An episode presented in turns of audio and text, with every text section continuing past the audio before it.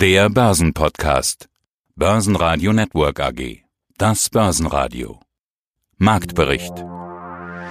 Im Studio Sebastian Leben und Brian Morrison. Außerdem hören Sie diesmal die Vermögensverwalter Wolfgang Jutz von Credo über die Impulse an den Börsen und Michael Reuss von Huber Reuss und Kollegen zu Tech-Werten und Delivery Hero. Zu den Zahlen von S-Immo CEO Ernst Wadowski, außerdem Click Digital CEO Ben Boss.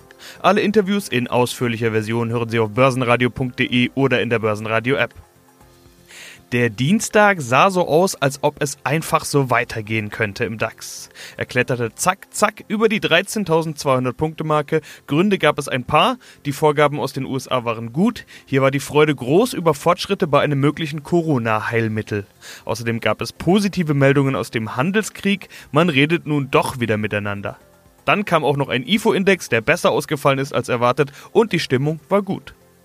Es kamen aber später schwache Daten aus den USA. Hier war das Verbrauchervertrauen deutlich schwächer ausgefallen als erwartet. Der Dow Jones rutschte ein Stück ins Minus und nahm den DAX gleich mit. Allerdings nicht allzu weit. Minus 0,04% auf 13.062 Punkte. Die Gewinner des Tages waren allerdings damit dahin. Ich bin Wolfgang Jutz, unabhängiger Vermögensverwalter in Nürnberg und Chef der Credo Vermögensmanagement GmbH eigentlich fast unglaublich, mit welchen Schlagzeilen und Schlagwörtern wir dieses Interview wieder beginnen müssen. Rekorde an der Wall Street, S&P auf Allzeithoch, Dow auf höchstem Stand seit Februar und damit nicht weit davon entfernt. Bei uns im DAX 13.200 Punkte zum Zeitpunkt des Interviews, heißt es fehlen nur noch, ja, 500 Punkte rund und auch da wäre ein neuer Rekord zu sehen. Wir hatten ja diese Corona-Geschichte mit Crash und Rezession, das will ich nur mal kurz in Erinnerung rufen. Die Börse ist wieder on top. Zuletzt war es die Hoffnung auf Corona-Mittel und damit eben ein Ende dieser Covid-19-Pandemie, aber irgendwie reibt man sich doch trotzdem die Augen, wenn man die Börsenkurse anschaut. Herr Jutz, was sagen Sie zur aktuellen Feierlaune? Das stimmt, Herr Leben. Ich glaube, dass wir momentan eine Kaufangst haben, und zwar eine Angst, etwas zu verpassen. Und zwar zeigt sich ja das ganz klar darin, dass die gekauften Titel sich überwiegend im Bereich Biotech, Technologie, in diesen Bereichen befinden, die momentan in sind. Und alles andere, was konjunktursensibel ist, was Old Economy ist, das wird im Moment alles links liegen gelassen.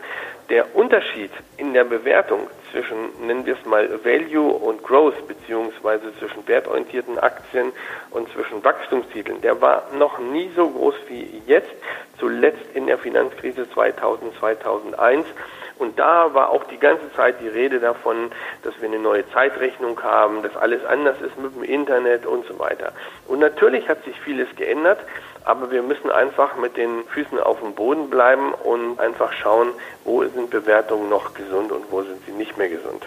Schauen wir erstmal auf die generelle Stimmung. Zuletzt, ja, es waren hauptsächlich diese Tech-Werte, die den Markt getrieben haben. Gerade in den USA besteht ja ein großer Teil der großen Indizes nur noch aus diesem Big Tech. Aber momentan hat man ja gesehen, irgendwie kommt in alles Schwung rein und der Grund sind eben diese News, die ich schon angesprochen hatte, diese Hoffnung auf ein Corona-Mittel. Aber ich habe mich gefragt, reicht das denn tatsächlich aus? Also eine Meldung, dass in den USA Blutplasmatherapien mit Antikörpern zugelassen werden? Ist das so eine gute Nachricht, dass das Kurssprünge bis zu uns rüberbringt?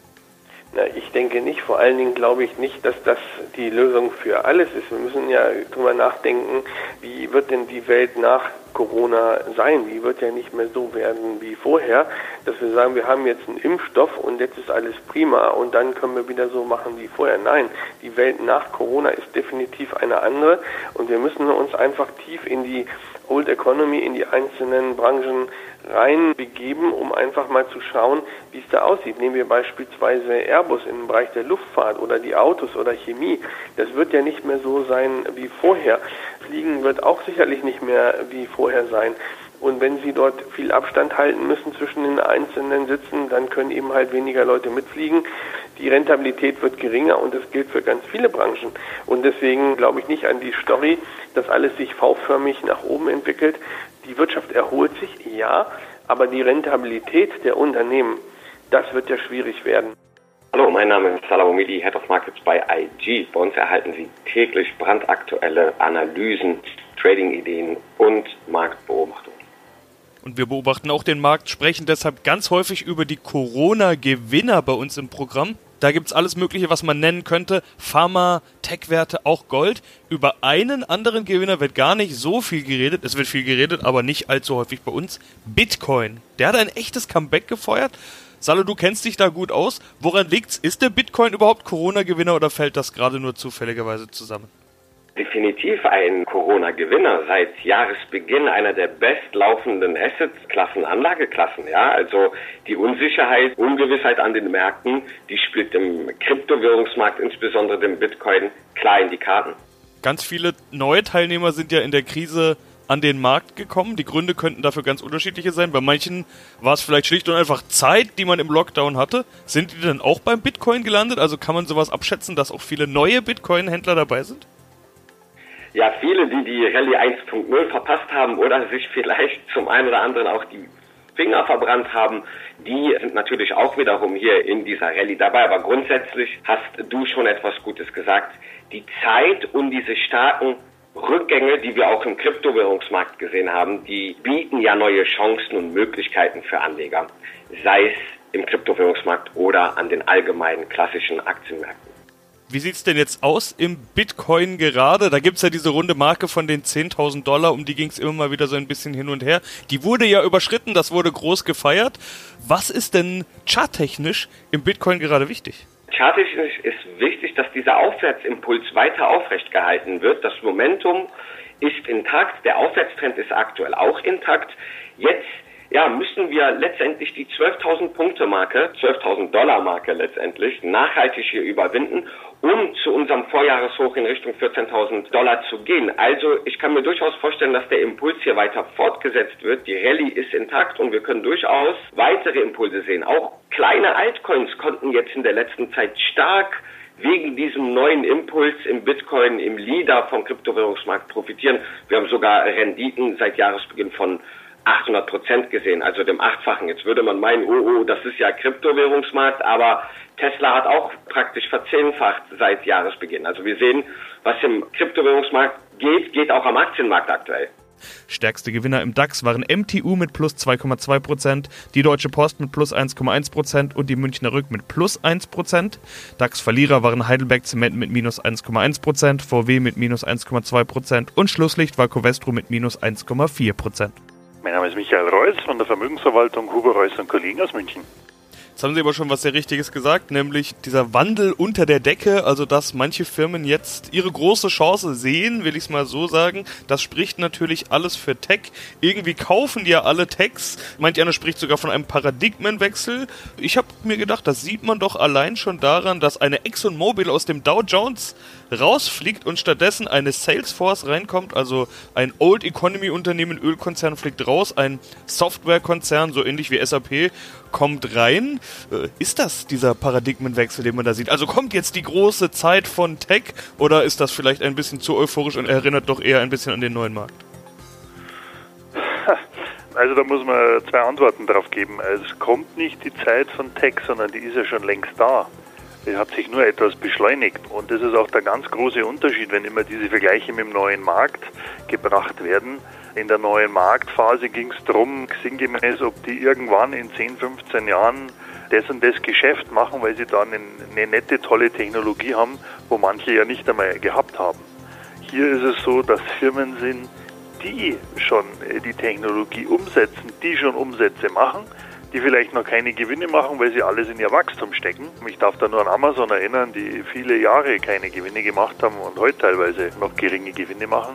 Diese Firmen, die sind ja schon lange da und mit den Bewertungen muss man sich natürlich schon etwas intensiver auseinandersetzen, weil man natürlich nicht verkennen darf, welche Marktmacht die haben und welche Wachstumsraten die haben. Nehmen wir nur das Beispiel einer Amazon, die mit ihrer wahnsinnig großen Kundenvielzahl sehr, sehr schnell über andere Produkte, über andere Branchen äh, das überstülpen können und sich ja in eine Branche nach der anderen, wenn Sie so wollen, hineinfressen. Und deswegen die Technologie ist schon da. Man muss Technologiewerte haben, aber ich würde auch davor warnen, die Technologie als einziges Heilsmittel zu preisen, weil letztendlich, wenn sich da die Gewinnerwartungen verändern oder die Wachstumserwartungen verändern, weil es einen Konkurrenten gibt, weil es politische Störmanöver gibt etc., dann kann da auch ganz schnell äh, die Kurse wieder Richtung Norden gehen.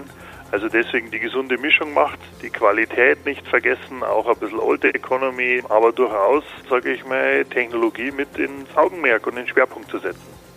Jetzt haben sie Wachstumsunternehmen als nicht unbedingt so schlecht dargestellt, hatten das Beispiel Amazon genannt, eine Firma, die wächst, auch ohne Gewinne zu schreiben. Da habe ich sofort gedacht, da sind wir doch schon bei Delivery Hero, also diesem neuen DAX-Wert, über den in dieser Woche alle reden. Was halten Sie von denen? Würden Sie denen auch sagen, ja, geben wir denen doch erstmal die Chance, die wachsen, machen zwar gerade keine Gewinne, weil gerade diese Nicht-Gewinne sind ja was, auf dem gerade alle irgendwie rumhaken. Ja, also da muss ich jetzt ehrlich gestehen, da tue ich mich im Moment etwas hart mit dieser Aktie. Das ist für mich noch nicht ganz nachvollziehbar. Ich sehe da die Eintrittsbarrieren der Konkurrenz nicht so hoch. Also sprich, dass da wird es sehr schnell links und rechts Konkurrenz geben. Das Unternehmen gibt sehr, sehr viel Geld fürs Wachstum aus, weil die natürlich quasi auch sehr spät in den Markt gekommen sind und gegen auch Konkurrenten wie Amazon agieren müssen. Aber ich sehe da ganz wenig Alleinstellungsmerkmale, warum dieses Unternehmen so toll sein soll. Und ich muss ehrlich gestehen, ich verstehe auch nicht, warum die deutsche Börse dieses Unternehmen in den DAX aufgenommen hat. Da hätte es im Qualitätsbereich äh, beispielsweise eine Symrise gegeben, die da meines Erachtens viel besser reingepasst hätte. Also in Summe, ich tue mich etwas hart in das Unternehmen zu investieren, weil mir das Geschäftsmodell jetzt nicht so sonderlich gut gefällt. Ich will nicht ausschließen, dass wir auch irgendwann investieren, aber im Moment kann ich mich nicht damit anfreunden. Mein Name ist äh, Ernst Wedowski. Ich bin äh, CEO der in Wien börsennotierten SMO AG. Die Covid-19-Pandemie hat das Geschäftshalbjahr von SIMO stark beeinträchtigt. So sind zumindest auch die eigenen Aussagen von Ihnen, Herr Wedowski. Als Immobilienfirma denkt man, könnte eigentlich von dieser Pandemie ausgenommen sein. Wie kann das Geschäft von einer Immobilienfirma davon so beeinträchtigt werden? Das hängt natürlich sehr äh, von den äh, Nutzungsarten und den Regionen, in denen man tätig ist, ab. Und hier sieht man doch sehr, sehr große Unterschiede. Während äh, das Segment Wohnen sowohl in Deutschland als auch in, in Österreich doch deutlich nach oben ging, hatten wir in unserem zwar sehr kleinen, aber, aber doch äh, Hotelsegment natürlich durch einen, einen äh, fast zweieinhalbmonatigen Stillstand entsprechende Einbußen zu verzeichnen. Im Handel war die Situation natürlich eine Zeit lang auch kritisch, wenngleich aber nicht so kritisch wie, wie anfangs äh, befürchtet. Aber natürlich in Summe haben wir im, im, Hotelgeschäft und im Handelsgeschäft sowohl auf der Bewertungsseite als auch auf der, auf der Cashflow-Seite hier Einbußen hinnehmen müssen, während äh, im Bürobereich gab es kaum wesentliche Beeinträchtigungen. Da ist man eher hinterm Komma oder in einigen Bereichen äh, laufen die Dinge sogar sehr gut. Und im, wie gesagt, im Wohnungsbereich sind alle Zeichen ja, im Positiven. Guten Tag, Ben Boss. Ich bin Mitglied der Vorstand Click Digital AG seit 2014 und sie sind ein Anbieter von digitalen Inhalten, Sport, Videos, Filme, Musik, Hörbücher, Online-Games. Das sind die Themen, die von Corona profitieren. Digitale Inhalte. Die Leute durften nicht raus, haben mehr Zeit zu Hause verbracht, damit eben auch im Internet. Gegen Langeweile hilft nun mal Entertainment. Eigentlich müsste die Rechnung doch ganz einfach sein. Können Sie die so bestätigen? Ja, Covid-19 hat nicht direkten positive oder negative Ergebnisse gebracht weil wir unser Geschäftsmodell basieren auf Direct Marketing.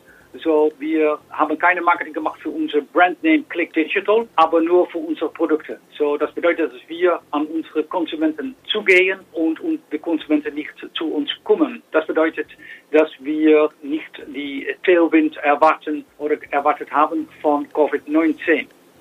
Sprechen wir mal über Ihr Geschäftsmodell. Sind Sie im Prinzip das, was man als Wettbewerber von Netflix, Disney, The Zone, ist das Ihr Wettbewerb? Ist das Ihre Konkurrenz? Wir haben einen einzigartigen Ansatz, da wir eine All-in-One-Service für unsere Mitglieder anbieten. Natürlich gibt es Anbieter wie Netflix und Spotify, aber diese bieten jedoch lediglich eine Content-Kategorie an, also nur Filme und nur Musik.